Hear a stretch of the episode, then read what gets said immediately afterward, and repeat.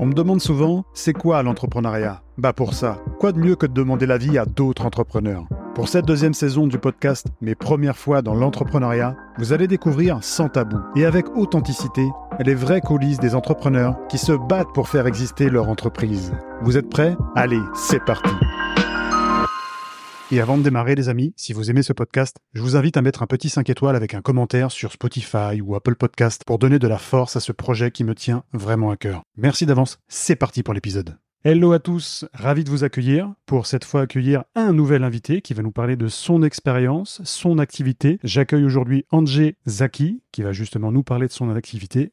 Andrzej, c'est à toi. Merci d'être là déjà et je te laisse te présenter euh, rapidement. Salut Alex, je te remercie beaucoup de m'avoir invité. Je suis ravi d'être là et de pouvoir échanger avec toi. Je suis web designer, minimaliste, freelance et j'accompagne les entrepreneurs à développer euh, une présence en ligne engageante grâce à un site internet qui euh, leur permettent ben, de convertir un maximum de visiteurs en clients. Et euh, à côté de ça, également, je propose des analyses de landing page pour les optimiser et aider à transformer davantage de visiteurs en clients pour les personnes qui en ont besoin. Top, super présentation. Je vous invite vraiment à aller voir ce que fait aujourd'hui Andrzej Zaki. Je fais exprès pour qu'on puisse aller justement sur LinkedIn, voir un petit peu notamment ton positionnement et si ça peut apporter euh, justement un retour positif euh, aux personnes qui chercheraient ce que tu proposes. Ce serait super. Comme tu le sais, euh, mes premières fois dans l'entrepreneuriat, le podcast, l'objectif c'est de parler de cinq de ces premières fois. C'est ce que je demande à chacun de mes, de mes invités. Donc là, on va parler d'une de tes premières fois, très importante, qui est la première fois que tu as cru en toi. Exactement. La première fois que j'ai cru en moi, euh, c'était la première fois où justement j'ai réussi à, avoir mon premier client. Parce qu'en fait, euh, j'associe cette euh, première fois finalement à tout le parcours que j'ai dû faire justement pour réussir à obtenir ce premier client. C'est impliqué qu'à mes débuts, il a fallu que j'envoie pas mal de d'emails. Je vais peut-être en envoyer 300 à peu près où je demandais aux gens simplement de, voilà, si je pouvais leur faire un petit, euh, un petit, euh, un petit audit? exactement de leur site internet en échange d'un, d'un témoignage. En gros, c'est de la prospection que tu as fait, t'étais pas forcément à l'aise avec ça au début. Exactement, ouais. J'étais pas du tout, euh, j'étais pas du tout à l'aise avec ça, mais à force de faire, forcément, bah, avec la pratique, tu commences mmh. à, prendre tes marques, ça commence à devenir un, un confort. Et, euh, et finalement, grâce à ça, au bout de deux trois mois, ben, ces premiers clients, enfin ces premières personnes qui avaient accepté que je fasse cette analyse, ben, sont revenus vers moi afin de pouvoir justement euh, commencer une collab, ben, finalement qui sera rémunérée. Donc euh, j'ai déjà eu leur témoignage, mais ça m'a permis quand même de pouvoir commencer à développer petit à petit une visibilité, une certaine notoriété qui, qui m'a permis d'avoir plus confiance en moi. Top. Donc l'audit que tu as proposé, concrètement, il était gratuit et ensuite, si vraiment les personnes voulaient aller plus loin, elles faisaient appel à tes services. Exactement, c'est bien ça. Et euh... Top, c'est bien comme euh, on va dire introduction pour euh, bah, te présenter parce que je rappelle que ça fait quelques mois que tu t'es lancé en tout cas de ton activité donc je pense que c'est bien aussi pour pour s'introduire et, instaurer la, confiance aussi de ses clients. Oui, je me suis j'ai commencé réellement à partir de fin janvier en même temps que j'ai démarré sur sur LinkedIn donc j'étais à la fois sur la création de contenu sur LinkedIn et en même temps sur B, commencer à, à trouver mes premiers clients parce que aussi j'arrivais euh, en fin de chômage. Donc c'était important pour moi quand même de, de prioriser vraiment cette démarche de trouver des clients. Et, euh, mmh et ça m'a permis du coup d'avoir vraiment cette confiance qui commence à grandir parce que je passais à l'action, parce que je me sentais capable de faire des choses qui me permettaient d'atteindre mes objectifs. Ok. Fin janvier 2023, je précise, parce que on sera en 2024 quand cet épisode sortira, donc c'est une petite précision. Euh, du coup, ce premier client, comment on se sent que, quand, quand justement tu as envoyé ces 300 emails, tu fais de la prospection, tu sors de ta zone de confort Qu'est-ce qu'on ressent à l'intérieur quand on signe ce premier client? On ressent de la satisfaction, on ressent une euh, certaine... Euh, on est heureux, on est content et on, un certain soulagement aussi parce que c'est très long parfois d'avoir son premier client et, euh, et on a une cette fierté qui est là. On se dit, ben effectivement, tu es capable de faire les choses. Donc on a envie de se donner un high five devant le miroir pour se dire, ben mec, t'as réussi, tu déchires et t'es capable d'aller euh, plus loin que tu ne le penses. C'est plutôt bien pour euh, se booster. Justement, est-ce que tu as des, des petits tips ou euh, même des rituels que tu te, te fais, que, euh, où tu te mets un peu en mode autodiscipline pour... tu parlais de te mettre devant le miroir. Est-ce que tu as des, des petites choses que tu mets, des petites habitudes pour te donner confiance et, et, tenir le cap? La seule habitude que j'ai, c'est toujours de rester dans l'action. Le, plus dur, en fait, très souvent, on rapporte notre manque de confiance, etc., au fait qu'on procrastine beaucoup. Moi, pour éviter de procrastiner, je me lance directement dans dans dans quelque chose dans, que je dois faire, qui est en relation avec ce que j'ai besoin, et ça me permet justement de lancer ce momentum, de lancer cette ce flow, comme on dit, qui me permet de suite d'agir et de ne pas rester à procrastiner, d'avancer, d'avoir confiance. Et effectivement, il y a le high five tous les matins que je fais aussi pour pour avoir confiance en moi et communiquer aussi de manière positive avec moi-même parce que ça permet quand même d'avoir quand même. Ouais, complètement. Et quand tu as ce premier client, bon, ça te donne déjà ce, cette première confiance, ça te permet de dire, bah, c'est possible quelque part, parce que quand on a envie de se lancer, il y a tout le, toute la, démarche, enfin, on va dire le processus pour mettre en place certaines choses. Et quand vraiment ça, ça commence à signer, là, tu te dis, bon, bah, finalement, c'est possible, parce que avant de se lancer, je pense que on sait que ça va fonctionner, mais il y a toujours cette petite inquiétude. Et là, le fait que ça fonctionne réellement, bah, c'est vraiment cette, euh, cette confiance et cette gratitude qui arrive euh, à ce niveau-là. Donc, c'est plutôt, plutôt positif. Euh, comment ça se passe toi aujourd'hui au niveau de ton activité? Quelles sont les actions que tu mets en place justement pour bah, continuer à, aller chercher ces, ces clients? Et aujourd'hui, je continue à créer du contenu sur LinkedIn. Là, je suis en train de forcément, de, je suis en pleine remise en question parce que j'ai remarqué ben, que malgré le fait qu'on puisse avoir une audience assez importante sur LinkedIn, c'est pas suffisant si on n'optimise pas justement ces contenus pour attirer ces clients-là. Mmh. Et là, je l'ai remarqué très récemment en voyant que je faisais pas forcément le chiffre que je désirais. Donc l'objectif, c'est vraiment ben, d'affiner justement ces stratégies-là de contenu et également aussi de développer mes compétences ben, sur tout ce qui est euh, prospection, etc. Parce qu'il y a aussi ça qui rentre en jeu et qui m'empêche évidemment de, pouvoir potentiellement avoir davantage de clients. Est-ce que tu as pensé à payer tes abonnés? Parce que moi, c'est ce que je fais. On dit, oh, tu as pas mal d'abonnés, tu en as beaucoup sur LinkedIn, Alexandre, mais ce que les gens savent pas, c'est que moi, je les paye, les abonnés, pour qu'ils puissent aller liker mon contenu. Donc, est-ce que as, ça, tu y as pensé? Non, je, plaisante, hein, évidemment, mais, c'est vrai que c'est, pas évident d'optimiser euh, cette communauté, parce que tu peux avoir un, poste qui, euh, qui fonctionne beaucoup, mais ça veut pas forcément dire que ça va se transformer euh, en chiffre d'affaires. Donc, c'est, c'est bien de le souligner. c'est pas parce que tu as une certaine notoriété entre guillemets que derrière euh, tu signes ou au contraire tu peux aussi avoir un peu de visibilité mais être extrêmement performant dans, dans la concrétisation et, et la signature de, de tes clients.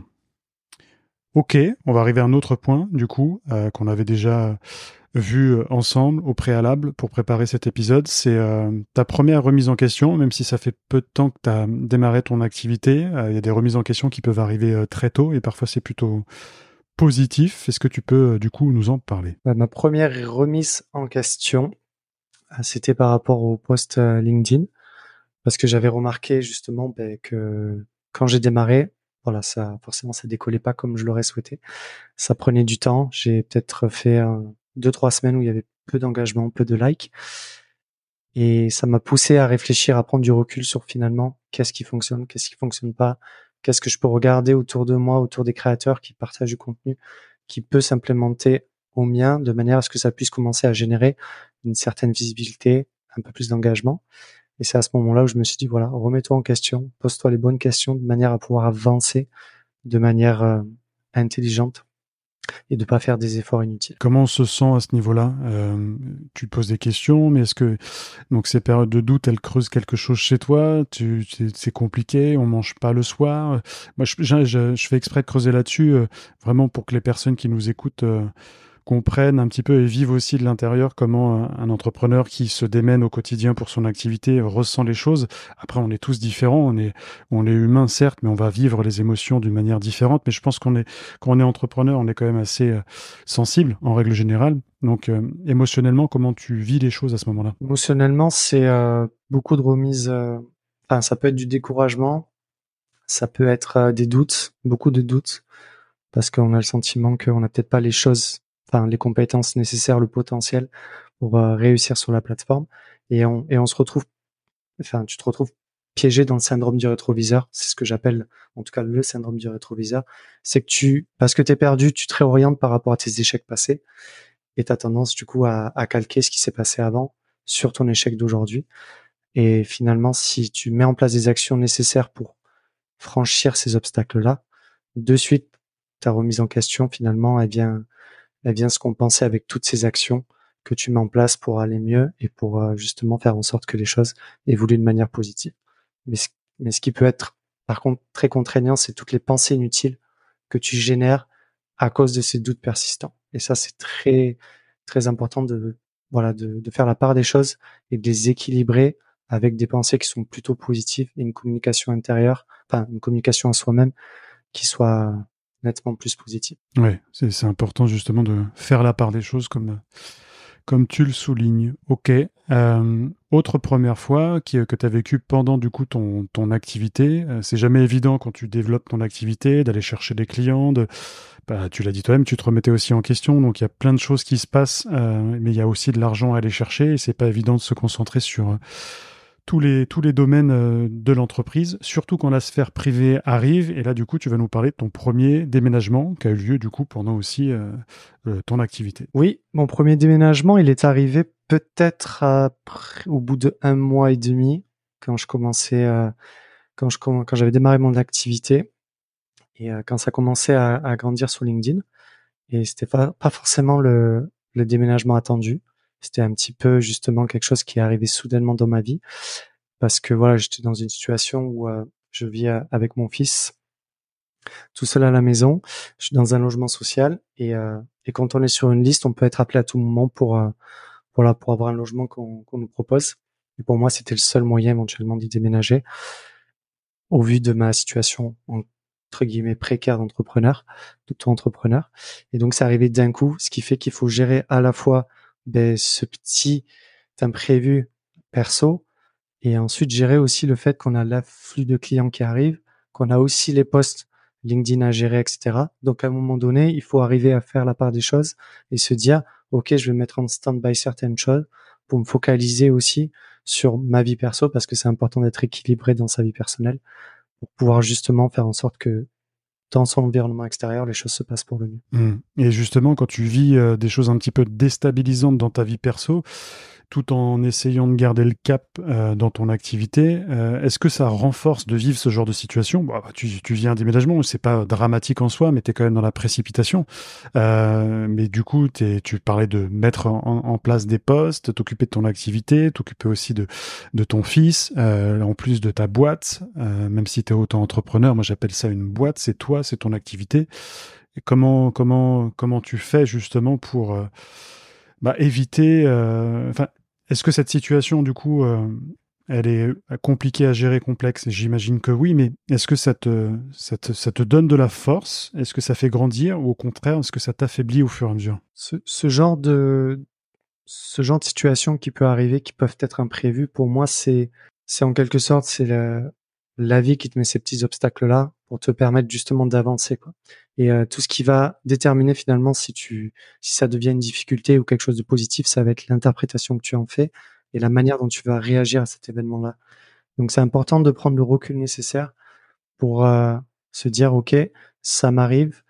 Est-ce que la situation est grave? Non. Et de quelle manière je peux réagir de façon à ce que ça puisse ne pas m'impacter aussi, aussi bien dans mon bien-être que euh, sur mon activité qui me permet aussi aujourd'hui de me sentir euh, de me sentir bien dans ma vie? Donc c'est vraiment une question d'interprétation à mon sens qui va déterminer si la situation est difficile ou la situation elle est plutôt positive. Ok. Et aujourd'hui, comment tu te sens après tout ça? Je me sens plus détendu parce que les les euh, les premiers les premiers temps dans le nouveau logement étaient compliqués parce que j'ai eu pas mal de soucis euh, au niveau des il y avait un problème au niveau des sanitaires, un problème au niveau de la douche, ça prenait du temps à se mettre en place je pouvais pas pendant une semaine j'ai dû dormir chez mon frère parce que je pouvais pas dormir chez moi donc sachant qu'en plus voilà j'ai mon fils à côté il a son handicap il y a des choses à gérer ça fait beaucoup de beaucoup de perturbations. Donc là j'ai dû attendre peut-être deux deux mois avant que les choses se stabilisent. Et maintenant voilà je me sens bien. Je peux construire petit à petit mon environnement de manière à de manière à me sentir euh, à me sentir plus aligné avec euh, avec moi-même. Donc c'est je me sens je me sens positif aujourd'hui équilibré. Bon, tant mieux. Euh, quand on démarre une activité, on a besoin d'être à 100%.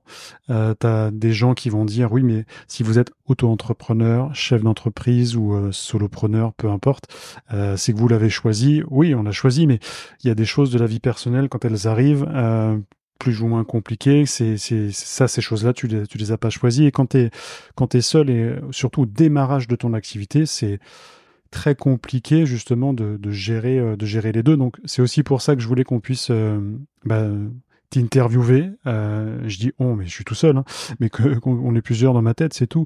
Mais qu'on puisse justement échanger sur ça parce que tu, jongles avec plusieurs plusieurs domaines de ta vie, l'aspect perso qui est pas forcément évident, et surtout quand on lance une activité, c'est jamais facile de, se concentrer sur tous les domaines liés au développement de son activité. Et encore plus on doit être à 100% au démarrage. Mais si justement tu es un petit peu euh, emmerdé par les, les, choses du quotidien c'est c'est pas évident. Après je te rejoins beaucoup là-dessus où c'est des choses quand même qui euh, qui renforcent. C'est des petits obstacles que la vie elle nous met pour voir si euh, pour voir si on en est capable. Je pense que c'est un peu euh, une phase test qu'elle nous donne et puis tu t'es accroché. Ça fait plus que plusieurs mois maintenant, presque un an. Tu vas bientôt fêter cet anniversaire, donc euh, félicitations en avance déjà parce que c'est super, c'est bien.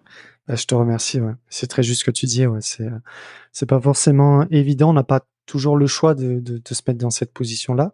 Parfois on le fait parce qu'on a parce que parce que la, notre situation l'impose. On n'a pas forcément choisi. Elle nous est imposée. Mais dans tous les cas, voilà, du moment que ça reste aligné finalement avec tes valeurs, ça reste aligné avec ta vision de la vie, ta vision de la réussite, à partir de ce moment-là, que ce soit un choix imposé ou un choix personnel, ben, tu trouves les ressources nécessaires en toi pour pouvoir t'en sortir et évoluer, euh, évoluer dans ta vie et, euh, et dans ton état d'esprit. Et dans ton état d'esprit, ouais, je pense que c'est le plus important. Euh, aussi, on va arriver à notre dernier point, ta, dernière première fois. Euh, ça a rien de sexy, hein, c'est mes premiers moments de solitude, mais je précise pour les gens qui nous écoutent, on n'est pas là pour parler de choses sexy. Tout à l'heure, on a parlé de ton premier client, ça c'est plutôt cool et c'est intéressant de savoir comment tu as fait pour l'avoir. Mais euh, si aujourd'hui les gens sont là pour savoir comment on fait pour gagner 200 000 euros par mois ou comment on fait pour avoir la, la vie de rêve, je tiens à préciser que ce n'est pas dans ce podcast qu'on trouvera les réponses à ces questions. Ici, on va plutôt essayer de, de parler sans tabou, sans chichi. Il y a des choses sexy, bien évidemment, aussi en tant que auto-entrepreneur qu'on peut vivre, mais il y a aussi des choses euh, qui se rapprochent un peu plus de la réalité. Donc c'est c'est plutôt euh, plutôt ça qu'on va on va aborder en tout cas dans, dans mes premières fois dans l'entrepreneuriat. Donc euh, je te laisse nous parler du coup de cette cette dernière thématique qui, qui sont tes, tes premiers moments de solitude que tu as pu vivre en tant qu'auto-entrepreneur. Oui, c'est vrai qu'en tant qu'auto-entrepreneur, enfin même je dirais même dans oui beaucoup plus chez les auto-entrepreneurs, il y a, y a, quand on est surtout dans ses débuts, on n'a pas forcément eu l'opportunité de se construire un réseau, de faire des rencontres. Donc ça devient au départ difficile dans certaines situations où on est dans des doutes, où on manque de compétences, on manque de solutions, ben, de trouver euh, les ressources nécessaires pour s'en sortir, parce qu'on n'a pas quelqu'un à côté de soi pour demander de l'aide. Donc la solitude à certains moments peut faire du bien parce que ça nous permet de se refocaliser sur nous-mêmes, mais à un moment donné, ça devient un petit peu un handicap, je dirais, parce que ça nous permet pas d'avancer comme on le souhaiterait. Et c'est d'où l'importance finalement de se créer ces premiers liens avec un maximum de personnes, de, de forcer les choses, même si on est un peu introverti, de manière à pouvoir créer des liens avec des personnes qui seraient potentiellement un soutien dans ces moments-là où on se retrouve en solitude face à des situations qui peuvent être compliquées. Donc créer, des interactions avec les gens, peut-être essayer de sortir aussi, même si c'est, même si on n'en a pas forcément envie, mais échanger en tout cas avec des gens qui qui vivent un petit peu euh, la même chose, parce que parfois, bon, l'entourage est, est pas euh, forcément le le meilleur pilier dans ces moments-là. Alors je, je, parle pour moi, je parle aussi un peu pour les entrepreneurs que que je connais qui euh, qui n'ont pas forcément eu un entourage un entourage présent, mais c'est aussi dur hein, de, de, comprendre un entrepreneur de ce que vit euh, au quotidien une personne qui développe son activité. Mais ce que tu es en train de dire, c'est vraiment de d'essayer de, de, se créer ce réseau-là pour, euh, pour pouvoir interagir, pour pouvoir un petit peu se libérer et, et trouver des confidents. À mon sens, c'est quelque chose qui est ultra important L'avantage de LinkedIn, c'est que justement, ça te permet de le faire parce qu'à mesure que tu postes, à mesure que tu crées des interactions, de l'engagement à travers les commentaires aussi, ben, tu commences à créer des premiers liens avec certaines personnes. Et c'est là où c'est important de venir engager en, en, DM pour potentiellement, voilà, faire une visio avec une personne, commencer à échanger, partager un petit peu, ben, chacun son point de vue vis-à-vis de l'entrepreneuriat, échanger, écouter, demander de l'aide. C'est sûr, ça demande de lâcher prise et de faire part un petit peu de sa vulnérabilité. Mais à ce moment-là, il faut savoir lâcher l'ego, laisser l'ego un peu de côté pour euh, justement montrer sa vulnérabilité et demander de l'aide quand on en a besoin. Même pour moi aujourd'hui, ça reste difficile, mais je sais pertinemment que c'est quelque chose qui nous permet d'avancer et de se sentir un peu moins seul. carrément. J'aurais tellement aimé avoir euh, LinkedIn en 2018, 2019. C'est là où il y, il y a eu des virages hyper importants pour pour mon entreprise. Euh, aujourd'hui, je suis très présent sur LinkedIn, mais avant non. Et comme tu dis, j'aurais aimé faire des visios, peut-être avec des, des personnes qui euh, peut-être pas euh, partageaient la, même activité que moi, mais en tout cas qui partageaient les mêmes émotions à certains moments. Et c'est important, important de se sentir bah, justement reconnu ou même d'avoir un petit peu cet effet miroir que, que la personne va, va pouvoir dégager grâce à, à ce qu'elle vit au quotidien. Donc se sentir se sentir entouré et se dire qu'on n'est pas seul, c'est, ça fait du bien. Puis ça motive aussi, puis ça booste. Et un échange de 15 minutes avec quelqu'un, il suffit qu'il te dise une phrase sortie d'un contexte qui, qui, te, qui, te, qui te fait du bien euh, au moral et aux émotions. Euh, mais t'es reparti, euh, t'es reparti à 200, 200 km à l'heure. Ça peut faire du bien. Ça fait énormément de bien, ouais. Oui, je suis d'accord avec toi. Ça fait énormément de bien. Et, et on, es souvent d'accord avec moi, hein. c'est pas bon ça, faut me contredire des fois. Et parce que je l'ai vécu et parce que j'ai eu l'occasion d'échanger avec quelques quelques personnes, pas beaucoup, mais en tout cas, on ne se doute pas de la générosité que peuvent avoir euh, pas mal de monde sur LinkedIn. Carrément. Et il ne faut pas se priver justement de demander des choses, d'être ouvert à ce sujet-là, parce qu'il y en a toujours qui seront prêts à, à rester ouverts pour nous aider. Carrément, c'est une vraie richesse LinkedIn pour ça. T'en as qui jouent les starlets, évidemment. Je vais pas les citer, peut-être un peu plus tard. Mais ce que je veux dire, c'est moi aussi, j'ai échangé avec beaucoup de personnes au démarrage et, c'est juste génial de voir les gens euh, qui, qui te ressemblent dans l'envie, en tout cas, de générer de belles choses. Donc c'est, c'est plutôt cool. On arrive à la fin de l'épisode. Je vais te demander la question euh, fatidique que je pose à tous mes invités. Qu'est-ce que tu conseillerais, même si ça fait pas longtemps que tu es dans l'entrepreneuriat, ça fait presque un an et un an, c'est comme si ça faisait sept ans pour euh, l'année des chats, tu vois, enfin la vie des chats. Euh, qu'est-ce que tu conseillerais à une personne qui souhaite se lancer dans l'entrepreneuriat? Je le conseille qui m'a, qui me paraît le plus pertinent aujourd'hui, qui peut transformer vraiment le quotidien de pas mal d'entrepreneurs qui se lancent, c'est d'être dans l'action parce que chaque petite action que l'on fait au quotidien ben, nous apporte la grande réussite du lendemain. Donc, il faut toujours rester dans l'action. Parce que pour moi, c'est une citation que j'ai toujours ancrée dans ma tête, c'est l'inaction garantit l'échec. Donc c'est certain qu'on n'est jamais sûr de réussir de suite aujourd'hui, mais si on ne fait rien pour transformer son quotidien, et à un moment donné, il va jamais rien se passer de convaincant pour. T'as un super côté euh, philosophe. Hein. J'aime bien à chaque fois. Même dans nos échanges en, en, off, euh, tu, cites souvent des, des citations, tout ça. Euh, je suis très fan de ça. Moi, j'aime beaucoup. Merci pour tes conseils en tout cas. Merci surtout pour ton temps, pour ce que tu as véhiculé à travers le démarrage de ton activité, de t'être livré aussi et d'avoir accepté en tout cas de faire cet épisode avec moi. Je suis très très très très très très content. Donc merci à toi, euh, merci à toi pour ça. Merci euh, beaucoup de ton invitation, euh, Alexandre. Et on remet ça quand tu veux. Ça m'a fait plaisir en tout cas d'échanger et de partager de la valeur et j'espère que ça pourra servir à, beaucoup, beaucoup d'entrepreneurs qui se lancent. Ça servira, j'en suis sûr. Je te réinviterai pour le 500e épisode du podcast, mes premières fois dans l'entrepreneuriat. Ça voudra dire que tu seras toujours en place, ça voudra dire que je serai toujours en place aussi.